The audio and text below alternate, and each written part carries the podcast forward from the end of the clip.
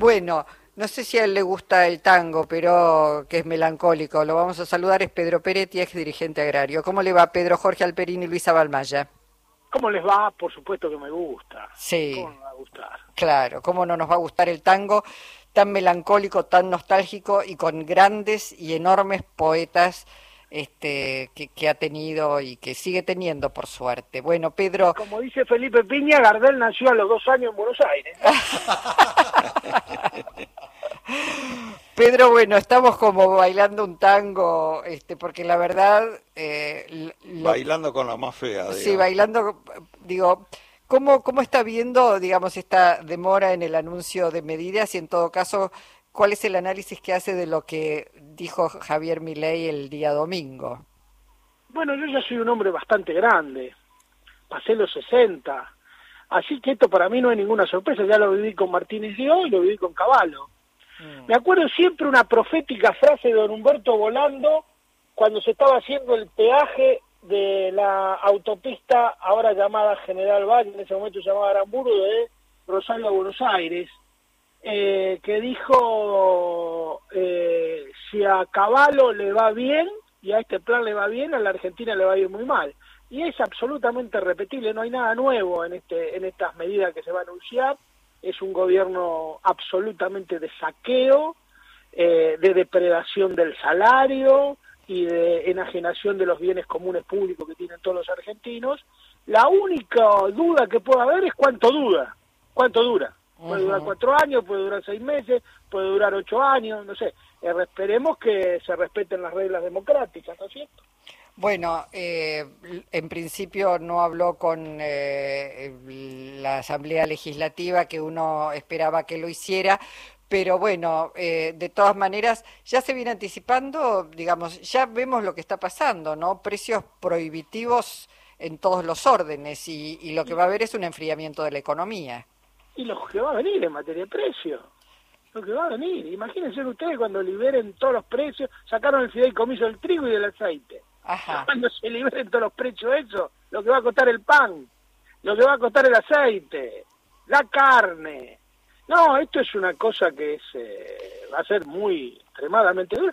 A mí me causa mucha pena realmente ver a un montón de gente humilde que votó, que votó a este gobierno y realmente es contra ellos. Miren, yo vivo en un pueblo muy chico, donde estoy en este momento hablando con ustedes. Sí. Y acá hay, me, encuentro el otro día de una foto de los que fueron a recibir a Meley, un, un pibe de acá del pueblo, un buen pibe, ultra mega humilde el Estado, se puede decir que el Estado lo crió.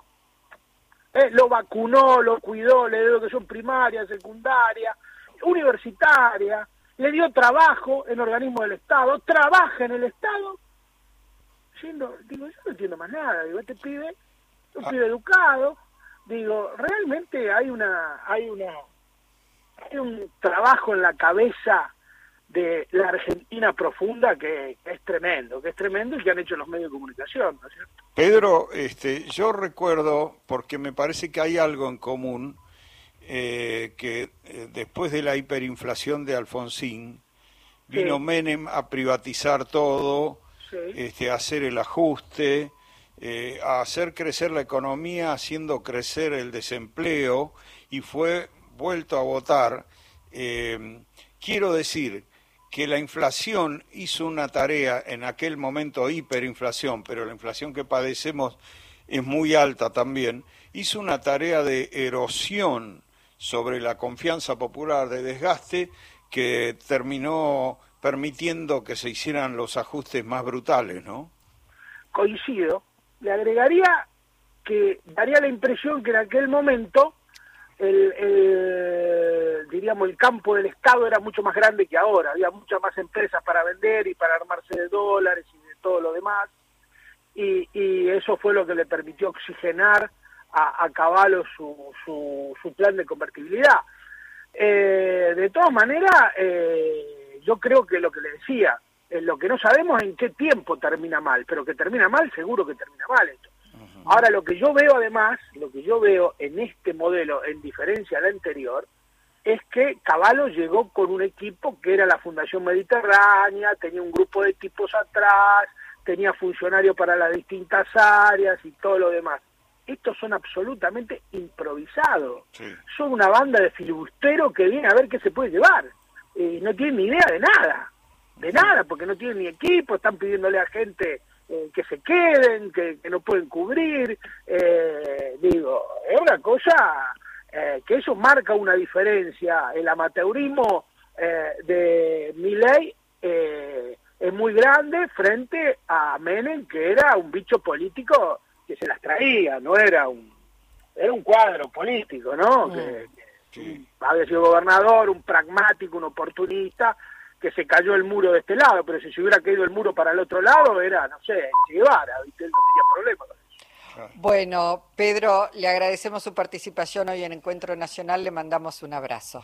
No, el agradecido yo, yo y buen, buenas fiestas y buen año nuevo, si se puede decir así. Les deseo a todos y todas muchísimas gracias por el llamado. ¿eh? Gracias, Pedro, igualmente. Un abrazo. Pedro Peretti, ex dirigente agrario.